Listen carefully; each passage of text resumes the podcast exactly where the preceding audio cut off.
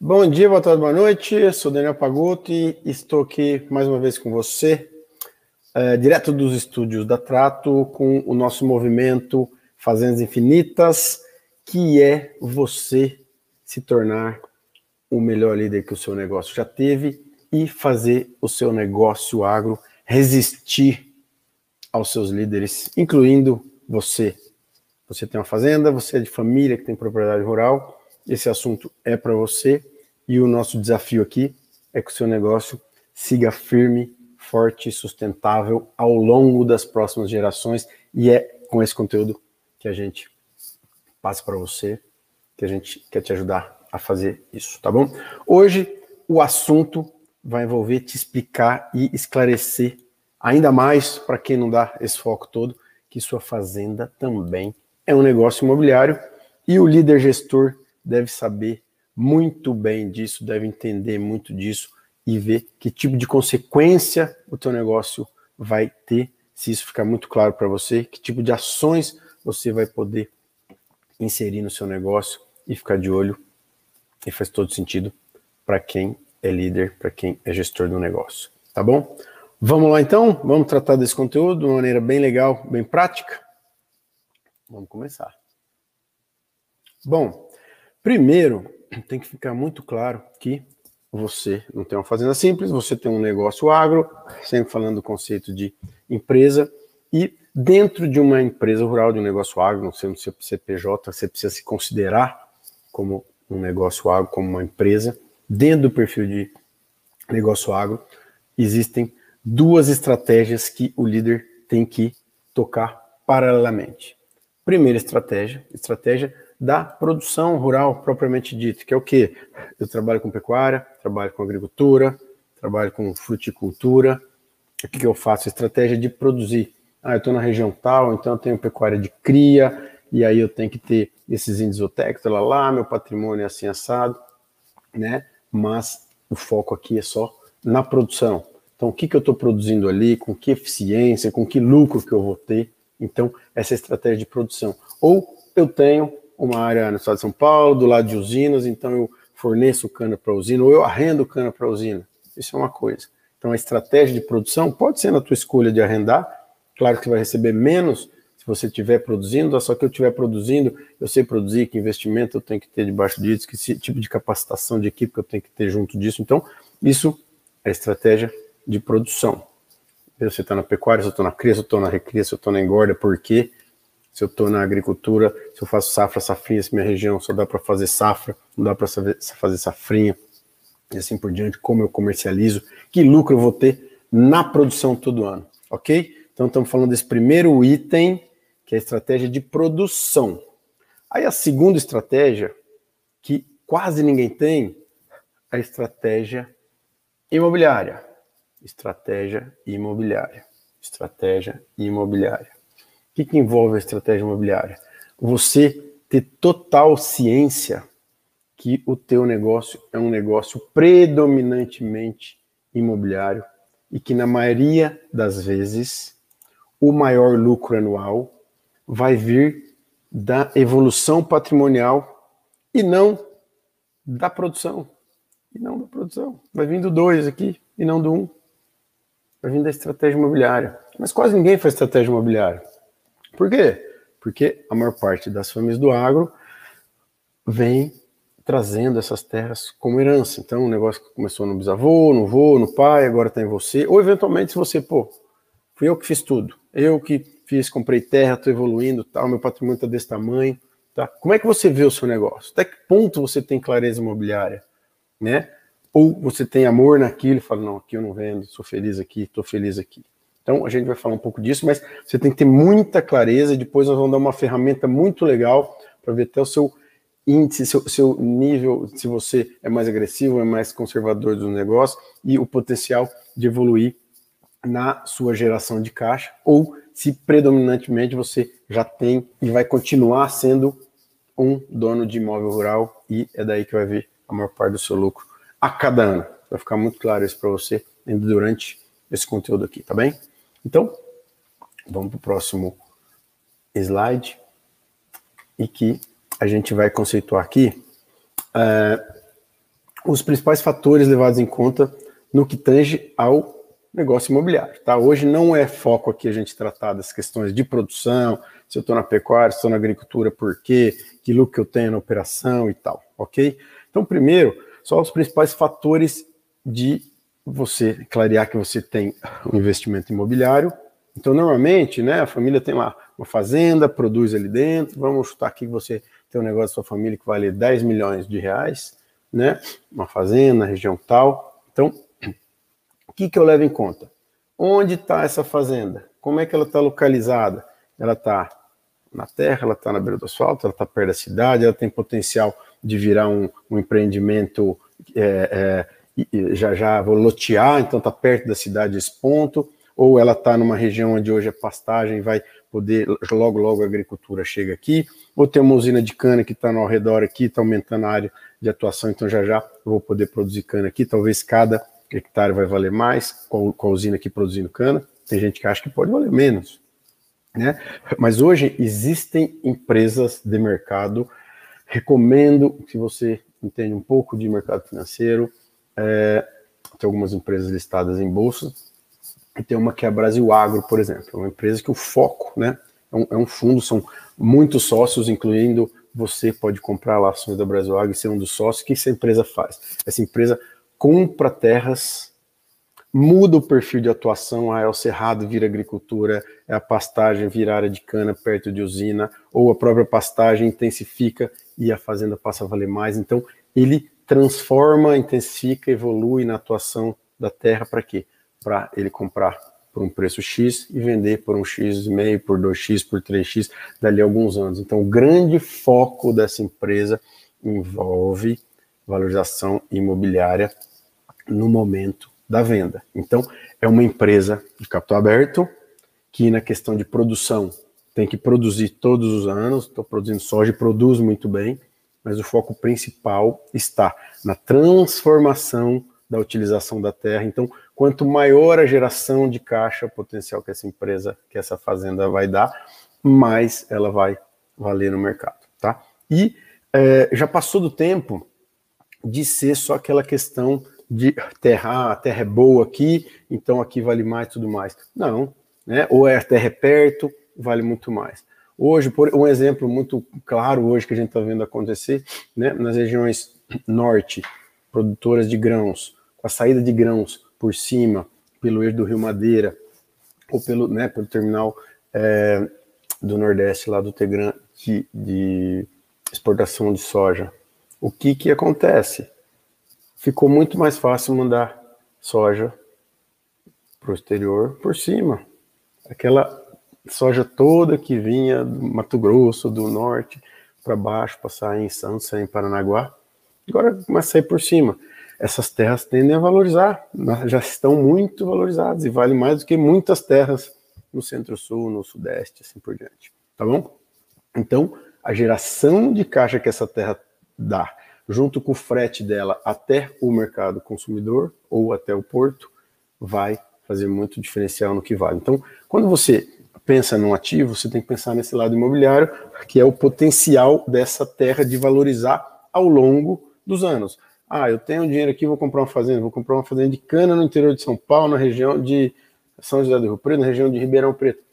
Que chance de valorização patrimonial essa terra que já está em cana tem valorizar nos próximos 10 ou 15 ou 20 anos? Será que ela deve valorizar do mesmo tanto que uma área de cerrado, no Mato Grosso, onde a soja ainda está chegando, que está em pasto, e que no futuro vai ser soja, vai produzir muito mais, ou está 100 quilômetros de uma região já que produz grãos? Que região, que fazenda que tem mais chance de do patrimônio evoluir ao longo dos anos? Então, esse é um ponto muito interessante que você tem que ser racional para pensar, tá?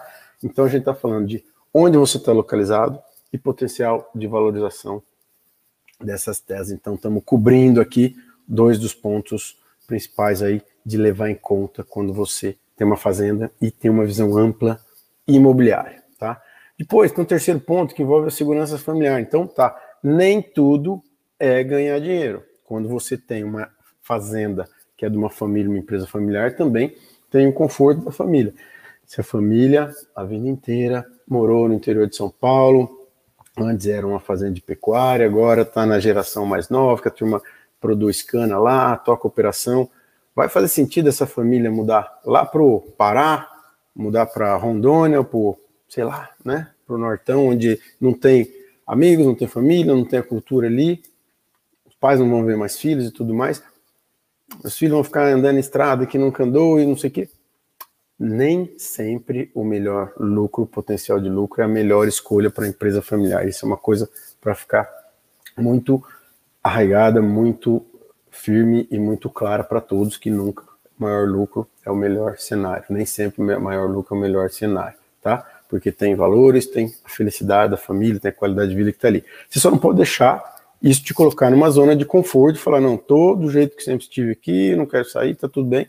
Pode ser uma escolha, só que tem os prós e tem os contras, né? Então, eventualmente, você não precisa ir para lá ou ir com muita frequência, pode ter um gestor, pode ter uma equipe, né? Dependendo como você trabalha a sua gestão, tá tudo certo, tá?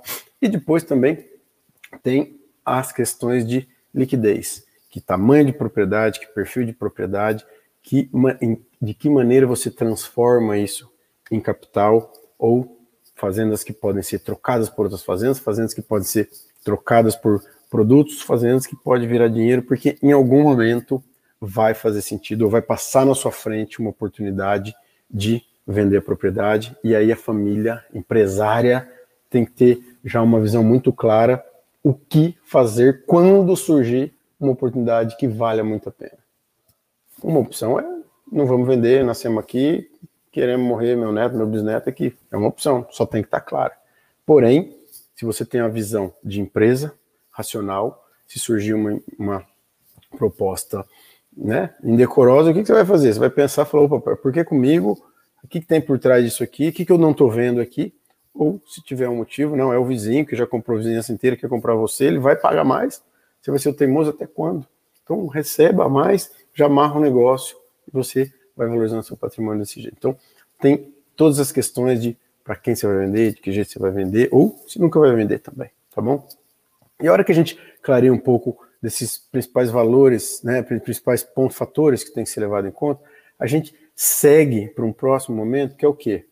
É colocar alguns fatores históricos, né, tradicionais no Brasil e que são fatores emocionais que normalmente atrapalham essa visão de empresa do negócio. Vamos lá, vou dar aqui alguns exemplos, quem sabe você conhece gente desse jeito, quem sabe a tua família é assim, né? Aqui em cima, ó.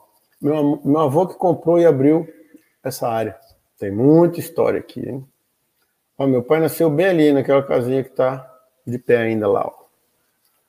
Nós aqui fincamos cada lasca de cerca que tá lá naquela fazenda.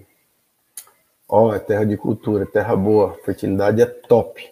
Essa fazenda não é fazenda de vender, não. Bom, gente, todas essas questões que a gente colocou aqui são coisas que a gente ouve no dia a dia da nossa empresa, já ou já ouvimos, é, que a gente entende que são crenças limitantes, mas podem ser escolhas. Meu avô nasceu aqui, meu pai, eu nasci aqui. Isso aqui a gente não vende. Tá tudo certo, é uma escolha. É uma escolha. Só que são escolhas emocionais que, sob uma visão imobiliária do negócio, você pode perder oportunidades, mas está tudo bem. Se você escolheu, você quer se limitar, está tudo certo. Tá tudo certo. A gente tem casos de clientes, de famílias que é isso, ó. Tem quatro fazendas, ó. Essa aqui a gente não vende, porque essa aqui meu vô tá, no, no caso, o pai, o vô não. O vô de alguns lá, mas o pai do, dos nossos clientes está enterrado lá. Meu pai está enterrado nessa fazenda aqui, tem a nossa sede que a gente fez, que tem tipo um clube dos irmãos aqui, que todo mundo se encontra. Essa fazenda a gente não vende. Ou esse pedaço, tá? Sempre vai ficar com a família. E se isso for uma decisão clara e clássica da família, ótimo, perfeito. Só cuidado para clarear que você tem dois negócios, um imobiliário e um de produção, e quando você foca no imobiliário, você tem que tomar cuidado com crenças que podem limitar você perder oportunidades e seguir com o seu negócio firme por mais gerações. Vocês vão cansar de me ouvir repetir aqui o conceito das fazendas infinitas são aquelas que resistem no tempo, que resistem aos seus líderes. Tá bem? Então, um princípio é você entender que você tem dois negócios: um de produção e um imobiliário. Ok? Vamos seguindo.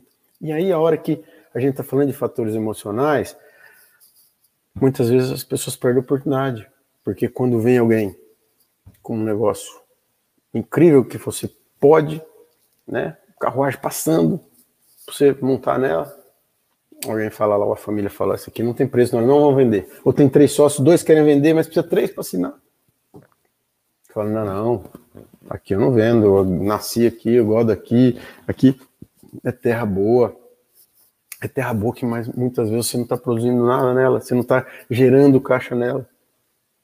E que se você vender no momento oportuno e comprar o dobro em outro lugar, que você pode gerar muito mais caixa e ao longo do tempo uma região que pode valorizar mais, esse tipo de discussão tem que ser feita na família. Então, Daniel, você está falando para a gente sempre pensar em vender fazenda? Não, não estou falando nada. Só estou falando que você tem dois negócios. Um é produzir na fazenda, que é o que todo mundo gasta 99% do tempo fazendo isso. Como eu vou produzir, como é que eu vou intensificar, se eu vou intensificar a pecuária, se eu vou comprar mais máquina para minha agricultura, se eu vou aumentar a fertilidade do solo. Estou tratando da operação 99% do tempo. E 1% do tempo você trata do seu ambiente imobiliário só quando surge uma oportunidade, ou terra valorizou, está valendo mais ou menos quanto, tanto.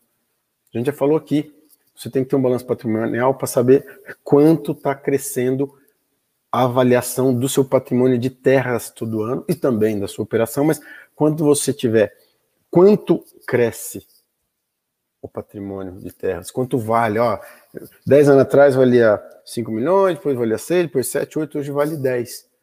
Quantos por cento cresceu ao longo dos anos isso? Ah, mas a terra do meu pai está pensando só o que, que tem, o patrimônio, o que, que vale, está pensando em herança, não está pensando em nada. Está pensando que você tem que ter uma visão de empresa. Você tem que ter uma visão de empresa para saber quanto vale o patrimônio da família. Primeiro, para saber depois, que a gente não vai falar hoje, mas quanto de caixa faz sentido eu gerar né, em cima desse patrimônio de terra que está aqui. É 1%? 2%? 5%? 10%? Não, hoje nós vamos falar disso aqui. Se esses conteúdos todos fazem sentido para você, logo, logo nós vamos falar disso aqui e você continua acompanhando a gente. Então, o ponto é para você entender só que normalmente o grande negócio das famílias do agro são os negócios imobiliários, tá? E que sempre em algum momento a família tem que ter isso muito claro, discutido nos ambientes formais, se faz sentido, se surgir uma oportunidade ou quando surgir, que ação vocês vão ter. Ah, tá fazendo pecuária, chegou uma usina, eu quero continuar a pecuária, eu vou virar para cana, ou eu vou vender para cana, eu vou arrendar para cana, depois eu vendo usina, para usina eu vendo para alguém que produz cana, e aí eu compro duas, três, quatro vezes a área de pecuária numa área um pouco diferente, onde não seja longe, que eu acordo e chego para almoçar, se a minha família quer continuar no mesmo conforto, enfim. Ou se não, não, eu vou ser o teimoso da vez e vou ficar fazendo pecuária, só eu, ninguém mais, eu vou ficar fazendo minha pecuária extensiva e todo mundo né? Aqui tem casos interessantes aqui na, na, na, região da base da Trato, onde a gente vive, que é Bauru, no interior de São Paulo. Tem uma empresa de, é, de celulose, de celulose não, né? Uma empresa de, é, de celulose. É, chegou um grupo estrangeiro, maior investimento empresarial do estado de São Paulo dos últimos 20 anos. Está é, em construção, estou falando para vocês aqui é, em meados de 2021 e é um mau investimento. E eles estão arrendando, comprando, fazendo, então tudo que é pecuária, a briga é, é madeira com cana, né? Plantar eucalipto contra as usinas que estão. Só que tem uma tantada de teimoso com pecuária extensiva ainda.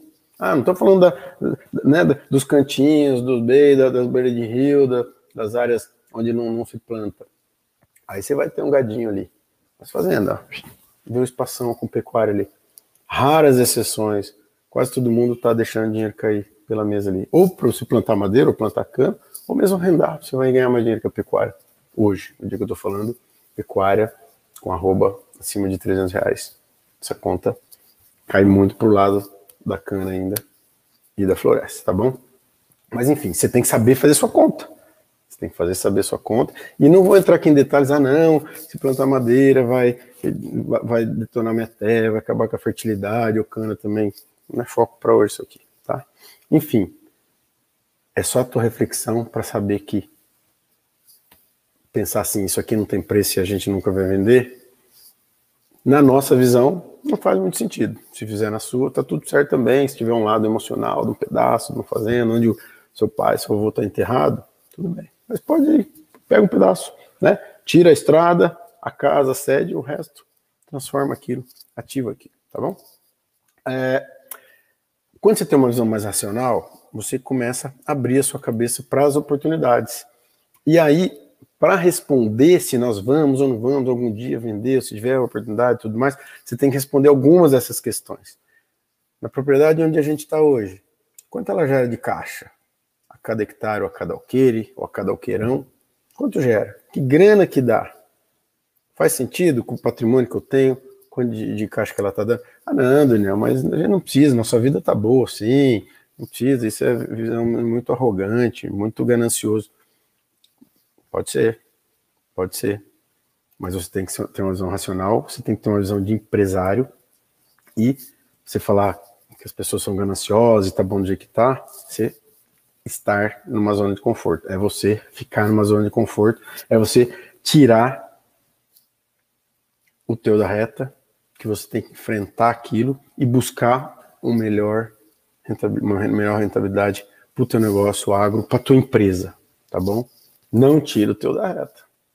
Ou coloca alguém melhor para fazer, alguém que está afim. Às vezes você já está numa idade tal, bota seu filho, fica ali no conselho, lá de cima, mas deixando a turma evoluir, porque não faz muito sentido, tá? Ao longo de quanto gera de caixa cada hectare? Qual o potencial de valorização ao longo do tempo? A gente mencionou aquilo atrás. Eu estou numa região onde já está estagnado, não tem muito para evoluir, eu estou numa região que, pô, ó, logo, logo vai crescer, porque vai ter isso, vai ter aquilo, o Brasil vai produzir alimento para o mundo, vai crescer muito. Outra coisa, faz sentido a gente continuar operando isso? Faz sentido a gente arrendar, entrar um grupo grande fazendo um negócio que a gente não sabe fazer, vamos arrendar aqui, então eu recebo renda daquilo, aí eu pego essa renda, vou para outro lugar, arrendo de alguém e vou produzir minha, sei lá, minha pecuária num lugar mais longe e minha terra mais cara aqui, eu gero mais caixa nela. E por fim, a visão racional sempre fala isso que eu estou falando, focando para vocês.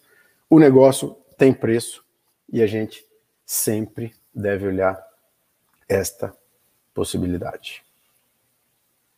Bom, esse é o conceito inicial.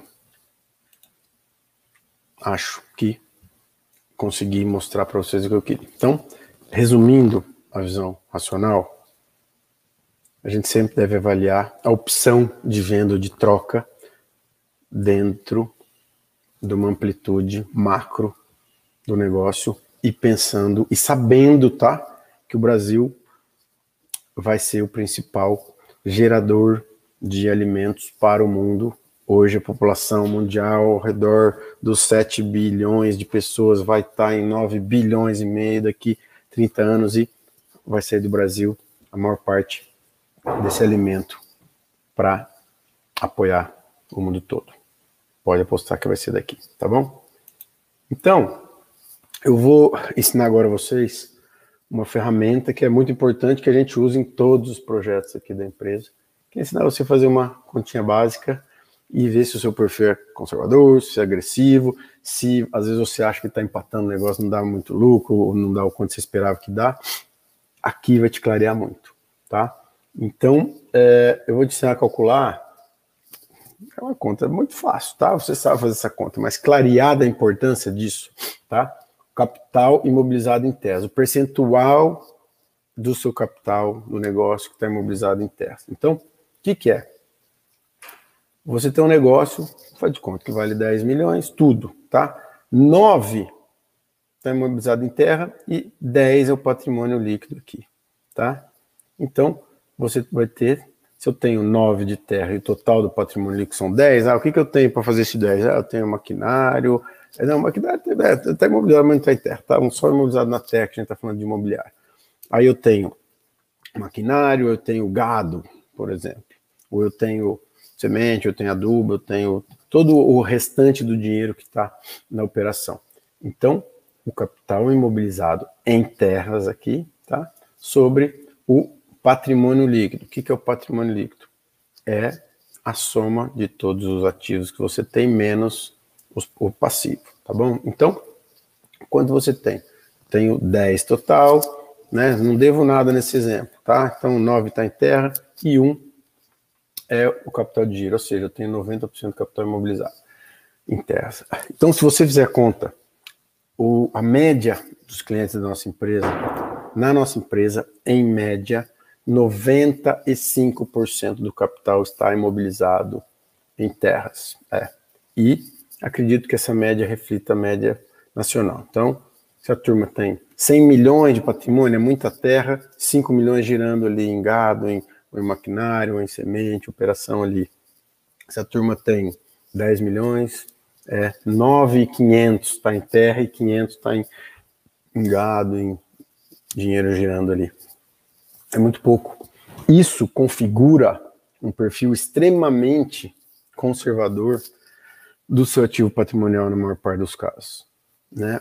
E essa é a explicação da maior parte dos projetos girarem pouco caixa e é, reclamarem que tem muito patrimônio e dá pouco dinheiro e tem pouca liquidez. E esse é o perfil do agronegócio nacional, principalmente a turma da pecuária, quase sempre a turma da pecuária que ainda não trabalha com processos muito intensivos. Então, o que, que a gente pode tirar disso aqui? E até alguns exemplos de case de clientes nossos. Quando a gente escolhe usar essa base patrimonial para aumentar o giro do caixa, a gente tem três opções, tá? Três opções. O que, que a gente pode fazer? Ou, oh, perdão. A gente pode, primeiro, ah, para mudar esse perfil. Vou vender um pouco de terra e comprar mais gado, ou comprar mais máquina, mais semente, girar mais, ou arrendar mais terra para eu poder produzir mais com esse dinheiro girando. Não, tô fora. Também não recomendamos, não é um padrão, mas se você não tem dinheiro para nada, quem sabe você vender um pedacinho ali e ganhar mais liquidez para poder girar seu negócio, pode até fazer sentido. Segunda opção, ah, vou trazer dinheiro de fora para botar do negócio, beleza, aí a porcentagem de dinheiro rodando ali, né? É, quanto mais dinheiro você coloca, né, é, em, em capital de giro, você diminui o imobilizado percentualmente e aí você vai diminuindo né, o percentual do capital imobilizado em tese. Então, de 90% você vai para 86%, para 82%, para 75%, por exemplo. Né? E com isso, você vai ganhando giro e aumenta a projeção de caixa, de intensificar e trabalhar mais a geração de caixa. Que impacto que isso dá no seu negócio? Você vai aumentar muito o faturamento, você vai manter muitos custos fixos e provavelmente você vai ver mais margem no negócio acontecer. Ah, Daniel, aumenta o risco. Aumenta o risco. Aumenta o risco se você não operar bem, né? Então, a segunda opção é isso.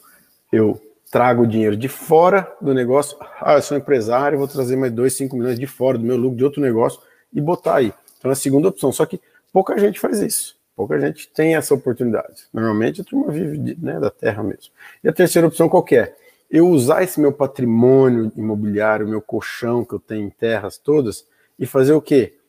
Me alavancar, tomar dinheiro em banco, em linhas propícias, em linhas subsidiadas, em linhas que são de longo prazo, para te dar reforço de caixa de liquidez e aumentar seu giro, e com isso também você acaba diminuindo um pouco o capital imobilizado, porque você consegue gerar mais caixa e ter mais dinheiro girando, e aí seu negócio tende a dar mais lucro. Se você souber operar bem o negócio, se você souber ajustar riscos, o que acontece é que quase ninguém tem seus números em ordem, e aí você fica na mesma zona de conforto tocando o seu negócio, a terra valoriza ao longo do tempo e cada vez mais valoriza e mais você fica frustrado porque não consegue gerar caixa ou ter clareza do lucro. Então, tudo bem se você não quiser ir para esse caminho mais alternativo que envolve produzir mais e melhor e mais intensivo. Só que aí cada vez mais que fique claro para você que você tem um negócio imobiliário e que se você acredita nisso no Brasil, acredito muito, terra vai subir ao longo do tempo, vamos junto, nós vamos ficar mais ricos, tá tudo certo. Se a gente precisar de dinheiro um dia, família, o caixa não estiver gerando, vende um pedacinho aqui, sei lá, então. Ou também pensando mais ou mais macro, quero ter terra, então vou vender um pedaço aqui, vou comprar um, um, pouco em outro lugar onde tende a valorizar mais, que eu posso. Ah, se hoje eu estou arrendado aqui, eu até vou arrendar lá. A gente tem famílias que a gente acompanha que tem terras de cana arrendadas no interior de São Paulo e tem terras de soja arrendadas em Goiás, por exemplo. Tá? Então, porque ah, lá em Goiás tende a valorizar mais, então a gente quer estar tá lá também.